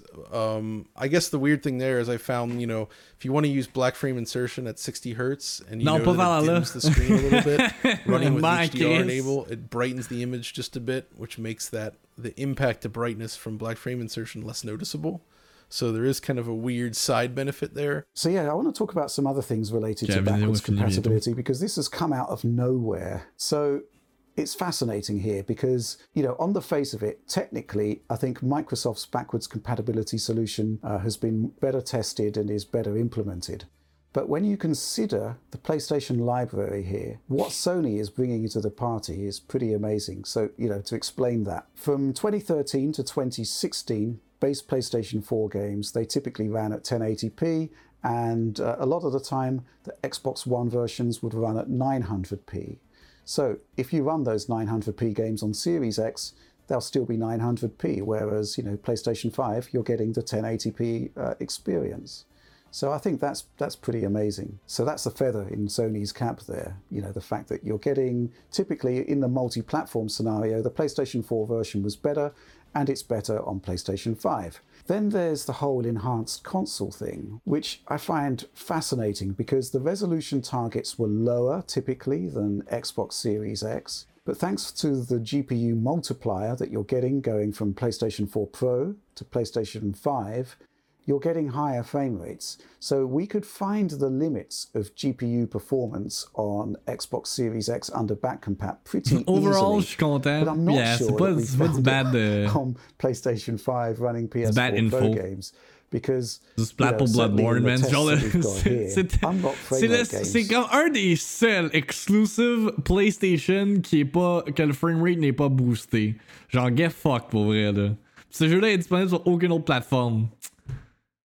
Oh well, rip. just run at 60 frames per second. It's it's a remarkable turn of events. Yeah, and not only that, I mean, you know, everything's C'est still runs great Ghost of. Tsushima est boosté à Uh, that's 60, also God of to note. I War, tested a lot of Days Gone, games. mais pas Bloodborne. One game, you know, it can even like solve issues in like we didn't actually we mentioned the Evil Within two earlier, and I just want to quickly mention the first game. If you recall, that's a game where when it shipped on PS4, it had serious issues. The resolution was weird. The frame rate was always under 30, closer to 20, sometimes in the teens. It was terrible. The PS5, you can pop that in your your system. Don't download the patch and it just works. It's locked 30 FPS. It works correctly. Everything feels just as it should.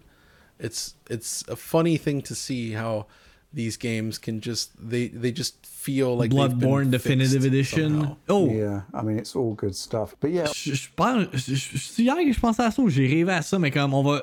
Tu sais, last gen, on a eu crissement des Definitive Edition, là. Watchez bien cette generation, là. It's gonna be crazy. Definitive Edition galore! obviously there's more games that we want to test. There's more experiences we want to share. But you know that's the big Dark Souls surprise. 3 That's est the boosté 60 news, the fact FPS, that, uh, you know, 1080p, there's uh, what, Richie. Over, uh, 100 million, 110 million. Killzone Shadowfall at 60, really? Oh yeah. you know, we had this big unknown as to whether the library would translate across to PlayStation 5, and if it did, whether we would be seeing enhancements. The great news is that, you know, pretty much everything is there. It's just been great fun for us. Oh, you know, ouais, talking the about, Definitive uh, Edition, the the Definitive games that we've Edition. Oh my God. PS5s, and to This see is too how they're much, Lou. transformed running on the new system. We didn't even mention uh, loading though. You know, like uh, C'est we don't need to go into the numbers here, but that's another thing. The loading benefits from running on PS5. Uh, so that's you know that's a whole different thing to consider. Faster loading, faster frame rates. It just feels like all these console games that never quite ran correctly are suddenly exactly what they should have been in the first place. Mais c'est ça qui est bizarre. Quand tu y penses, là, ça veut dire que, genre, tellement. Tous les jeux de PlayStation 4 étaient, genre, pas leur plein potentiel, and there you go, now they are. It's kind of stupid. Finalement, il y a absolument rien à 120 Hz. True. Dans le fond, les jeux roulaient tout comme la merde, c'est ça? Là, with the power of the PlayStation 5, let's experience the game at their full potential. Yeah, and that's just terrific. But I think we're going to leave it there. Much more to share, as I said. Uh, so, yeah, keep your eyes peeled. Uh, but that's all from me for now. So, thanks for joining me on this one, John. Sure, it's fun. and as always, uh, please do like and subscribe. Yeah, enjoyed the après le monde work. sont Ring the comme, je vois pas de for framerate issues sur Age of Calamity. Uh, whenever Digital Dude, it's called marketing, boys. Genre, la PS5 aurait dû être la PS4. Yeah. Yeah. Effectivement. Peux-tu juste en avoir une PS5 avant qu'on parle de PS5 Pro? I'm getting there. I'm getting there. Sure. Kev Jill! Est-ce que in the chat, motherfucker? I got some good news for you. Moi, moi y aller tout de suite, rendu là. Euh, fait que là, on- ça fait quoi? Une heure et demie qu'on parle de. Même plus, ça fait deux heures qu'on parle de PS5. S'il y en a qui veulent, tout ce qu'on a regardé ce matin, vous êtes comme, ok, je suis vendu PS5, I want it right fucking now. Vous allez pouvoir en précommander sur le site de EB Games on launch day online. EB Games Canada ont tweet out hier. Merci de votre intérêt continu pour la console PlayStation 5. En ce moment, la cueillette des précommandes de la PlayStation 5 passée en magasin se fera par rendez-vous le 11, non, le 12 novembre, que je dis là. En, outre, il n'y aura pas de stock de console à vendre en magasin, comme Sony l'a confirmé hier. Il ajoute si vous n'avez pas pu précommander une unité, mais vous voulez en recueillir une en magasin après le 12 novembre, vous pouvez communiquer avec le magasin de votre quartier pour que votre nom soit ajouté à une liste des premiers à avoir, à savoir, et nos associés vous appelleront lors- lorsqu'une unité sera disponible. Les réservations passées en ligne seront expédiées le 11 novembre. Et à compter du 12 novembre, il y aura encore plus d'unités à acheter en ligne. Fait que there you go. Si vous voulez euh, pre-order en ligne, ça va être disponible on launch day. There you have it, mesdames et messieurs. Fait arrêtez de dire, oh, là, je peux-tu, c'est où que. Garde, I'm sharing the fucking info now.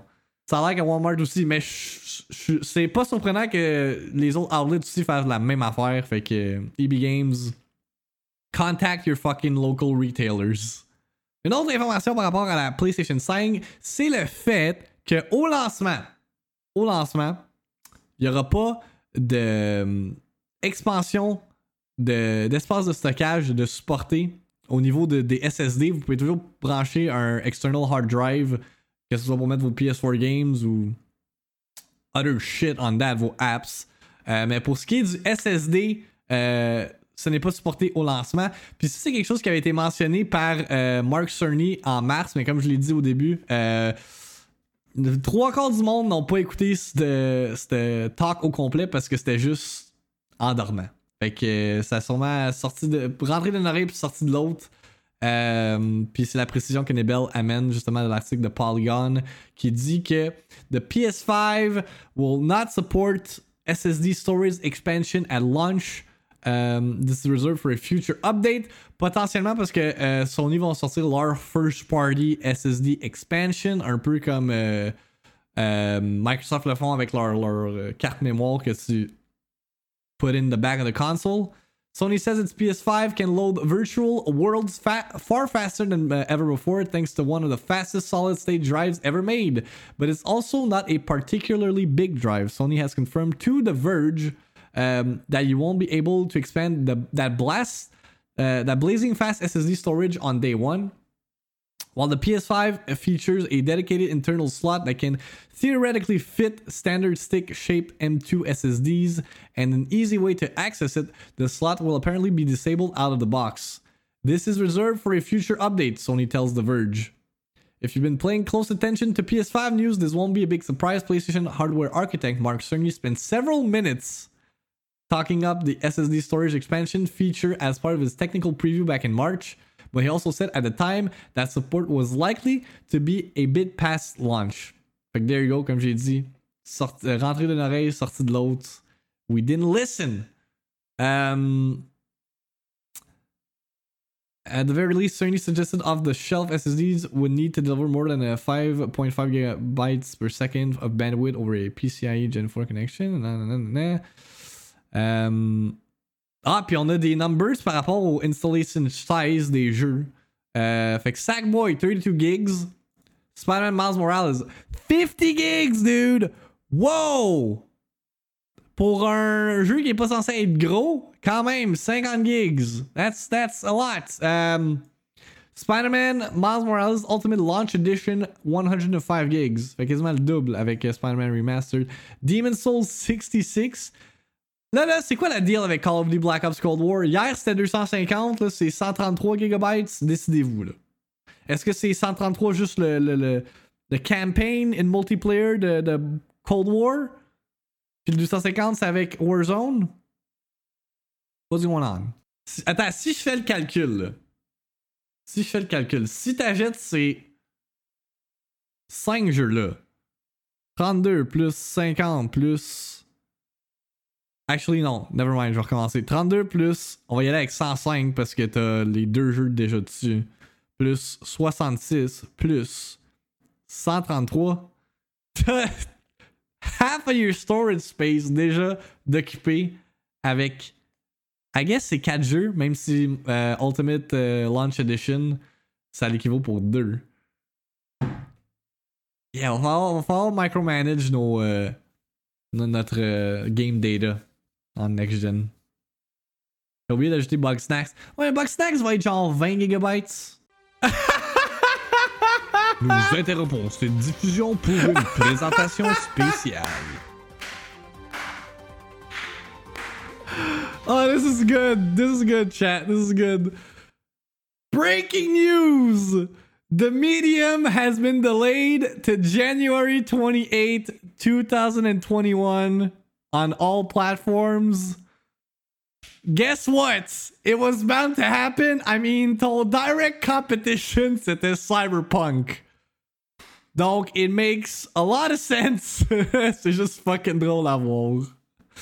Oh, shit, dude. Euh, mais non, ils sont pas cons, c'est un crise de bon move parce que, comme c'est cette semaine, je l'ai dit, ou la semaine passée, ce jeu-là n'allait juste pas se vendre euh, quand ton compétiteur direct, c'est Cyberpunk. Sûrement quand ils ont vu le delay de Cyberpunk, ils ont vu la date, ils ont fait comme. Well, fuck. Mais je sais pas, si- je pense pas qu'il est disponible sur Game Pass Day One. Euh, là, il va avoir plus de chance, justement. Tu sais, il y a rien qui sort en janvier, fait que maybe. euh, là, le jeu va pouvoir être plus rentable pour le team chez Bloober Team. Let's read their post. Alright? Il y a pas de gros wall of text, fait que.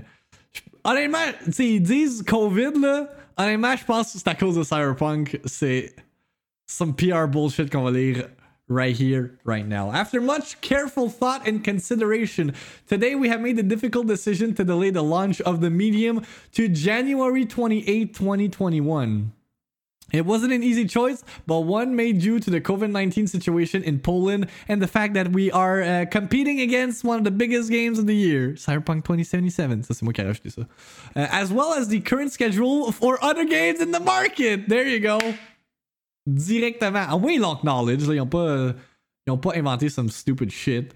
Bloober Team remains committed to delivering our biggest, most ambitious, fear inducing experience to date. The additional development time will allow us to add further polish, ensuring we deliver our innovative, genre pushing vision of interactive psychological horror. Rest assured, the delay will not stop us sharing information with you, and you can expect us to unravel a few more layers of the medium's great mystery soon. Stay tuned and stay safe. Signé Bluebird Team. Fait que there you go. Medium. C'était la best move, to be honest. Game Pass Day One? Alright. Genre, on met plus de temps sur le Medium que ben des jeux. Yeah, pro move. Je pense que no one is upset about that. C'est juste, ça va juste être pour le bien-être du studio, là. Sûr qu'ils ont clairement fini le jeu, mais ils voulaient pas sortir en même temps. Mais quand même, ils ont, ils ont delayed, tu sais, ils ont- il y aurait pu delay, mais en même temps, it makes sense. C'est Cyberpunk, c'est un gros jeu, puis ils savent, là, que le monde va principalement jouer à ça pour la période des, euh, des, des, des fights, fait que. I don't know. I mean, au moins, ils ont, ils mis leur big boy pants, puis ils ont assumé que c'était cave de rivaliser avec euh, one of the biggest games of fucking the last 10 years. Fait que good on Bluebird Team. On va poursuivre with some Xbox Talk avec du gameplay de Valhalla 4K 60 FPS. Let's check it out, man. Let's check it out. Ok, c'est du droit de. Ok, c'est du droit de Ubisoft ou Xbox? Non, de Xbox. I'm gonna keep it at 1080p pour que ça fasse slider mon ordi.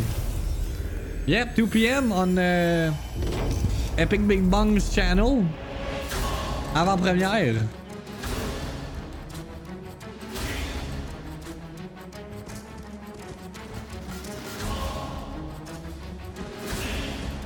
Okay, this is how you fucking hype a game. Hi, I'm Julien Laferrière. I'm the producer Epic of Big Assassin's. Creed Valhalla. And we are looking forward to Julien Laferrière, clairement un Québécois, ça. and Series S. I'm really excited to be here today and do a deep dive into our gameplay.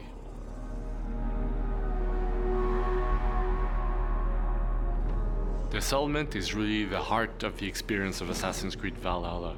Being a Viking clan leader, this is where Alex, aujourd'hui, t'es en mode you, Ah, j'achète and le you see headset, j'achète Assassin's Creed sur Xbox, j'achète ci, j'achète ça. in the, in the game. Basically, um, Make it rain, buildings that you can upgrade and renovate. Uh, this is where you're going to see the consequences of all the decisions that you've made in the game. The settlement also offers many customization opportunities, so you are able to kind of tailor the settlement to your own tastes and needs. As you progress through the game, you will unlock many different buildings, and each of those buildings Mais justement, give you c'est en mode, euh, whether it's a blacksmith where 4 you get to a.m. upgrade your gear, on the couch or maybe a tattoo ton artist kid. where you can Comme c'est un customize the appearance of your character and your hairstyle, and even Sure. some, a place where you can have your, your collections through the Roman collectors or the hunters or the, the fishermen. every single quest arc in the game is introduced to what we call the war table. And you'll see different opportunities for your clan. Maybe it's to organize a wedding to kind of gain the favors of a local lord, or sometimes it's an opportunity for a military conquest, or sometimes maybe a character that you mean will have an agenda of its own. The, the goal is to have a lot of different variety for the players to offer. Every quest arc has a specific flavor for you to Pourquoi discover. tu demandes pas gameplay à of place de ta tête, well. dude? We- And we're- all of this we're here for the gameplay, war dude. Table with Randvi being your lead counselor. Um, so the way it plays out is that when you go in your settlement, you consult with Randvi, and she will basically tell you what the local lords have been uh, talking about. So really, the settlement is the heart of the experience of Assassin's Creed Valhalla. It's meant to be where you start and end every quest arc in the game. So it's really meant to be this central piece for players to kind of live through and see prosper as they uh, live the adventures of the game.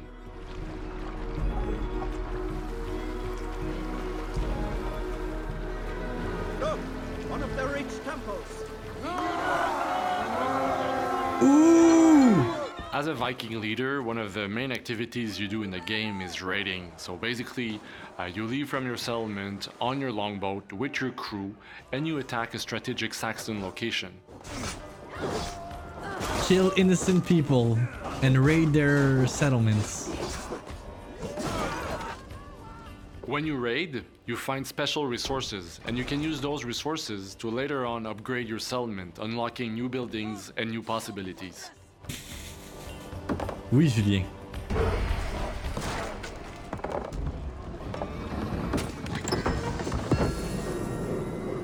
So the raiding really fits within the main loop of the game and enables you to see your clan prospering in England.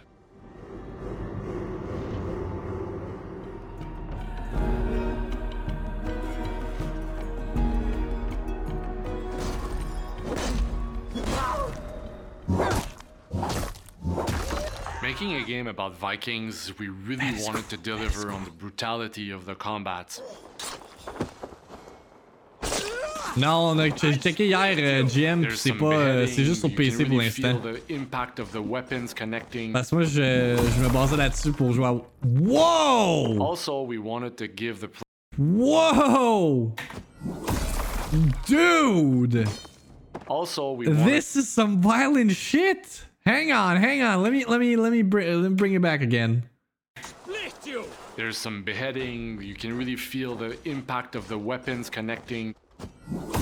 Tabarnak, man! Genre. Also, we wanted to give the players a range of abilities that they can equip and try to really customize the playstyle that they want. And all the abilities are really grounded into what it means to be a Viking fighting. Another thing about the combat is the variety of the enemy archetypes in the game. We really want to push the challenge forward for the players to kind Oh, of God. have a very good fighting experience that feels What really is this, good in Alex? the long run. So 50, 60 hours in, in the game, you still have a challenge for your fighting abilities. Quoi, le, le frame rate is uh, is Bing Bong. not be taken by a demon god. You will join my pile of bones. You can't have a great fighting system without epic boss fights to really challenge the players to their full capacities. and I'm telling it from a personal point of C'est view. Alex the qui est first time I barré de the toutes les controller in my press lists de Ubisoft an des, amazing des, boss fight at 60 FPS. The game was just so smooth. It was Des so nice. keys. Just an awesome, really, really cool moment.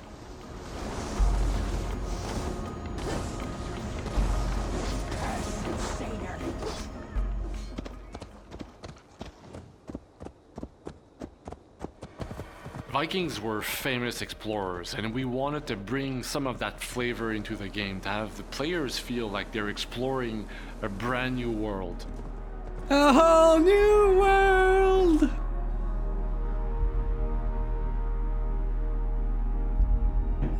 Wow.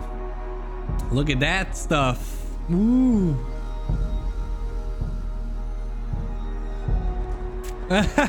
Don't shoot me. Hey. Just sharing this One on of the the internet. tools we have for this is the Raven. So the Raven, if you fly your Doing your Raven, job. the Raven will point you out that uh, opportunities for you using beams of light.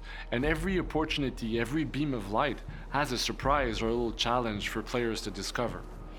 And what's great about the Raven on Series X is that we have little to no loading time. So we always have this immersive experience always available, always there. T'as uninterrupted écouté by loading times. Good.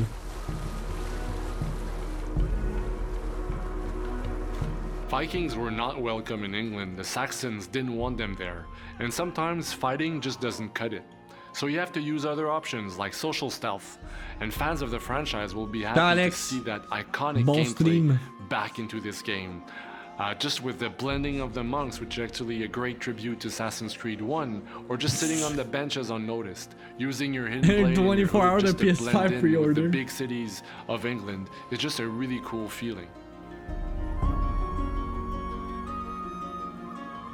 And for infiltration, a great tool for this is the Odin Sight as it highlights enemies, The loot, Odin key site. items, so you have every information at your disposal to just sneak in and make your way through.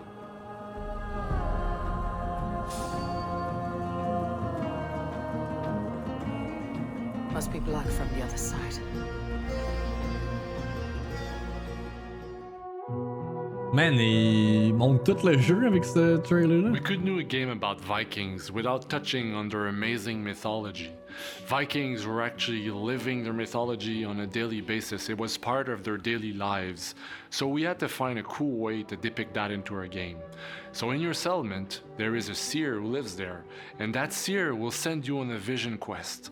And the first world you get to explore is Asgard. So this very iconic moment of the Viking mythology is available in the game, and it's looking great with all the next kinda capabilities we spoilery, mais- So really looking forward to players uh, exploring this amazing world that we've crafted. C'est nice. Yeah, definitely. Our game is leveraging the next gen capabilities. Whether it's the game running at 60 FPS on Series X, making a great fighting, smooth experience, or the improved loading times that really creates those immersive moments. Pre-order right now. The game releases in four to live days. their ultimate Viking fantasy. Our team started to work on this game three years ago, and very soon you'll be able to play it.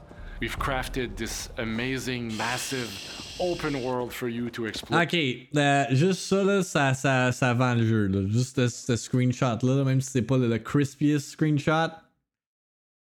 The game looks good. The game looks good. Looks better than quand on a shit talk on it euh, avec le trailer de merde. You're gonna love to be a Viking. Pre-order!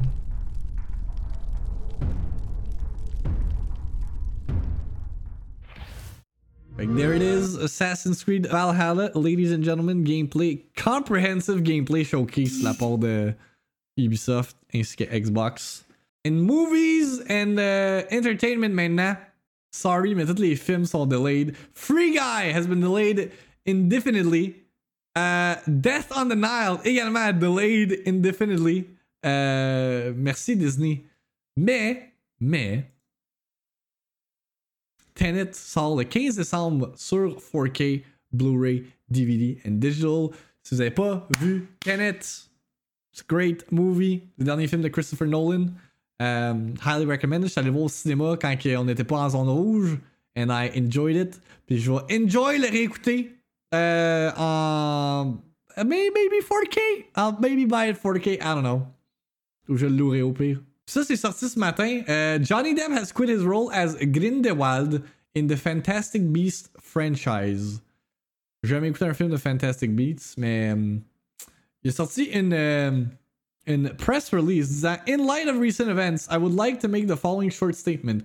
Firstly, I'd like to thank everybody who has gifted me with their support and loyalty. I have been humbled and moved by your many messages of love and concern, particularly over the last few days.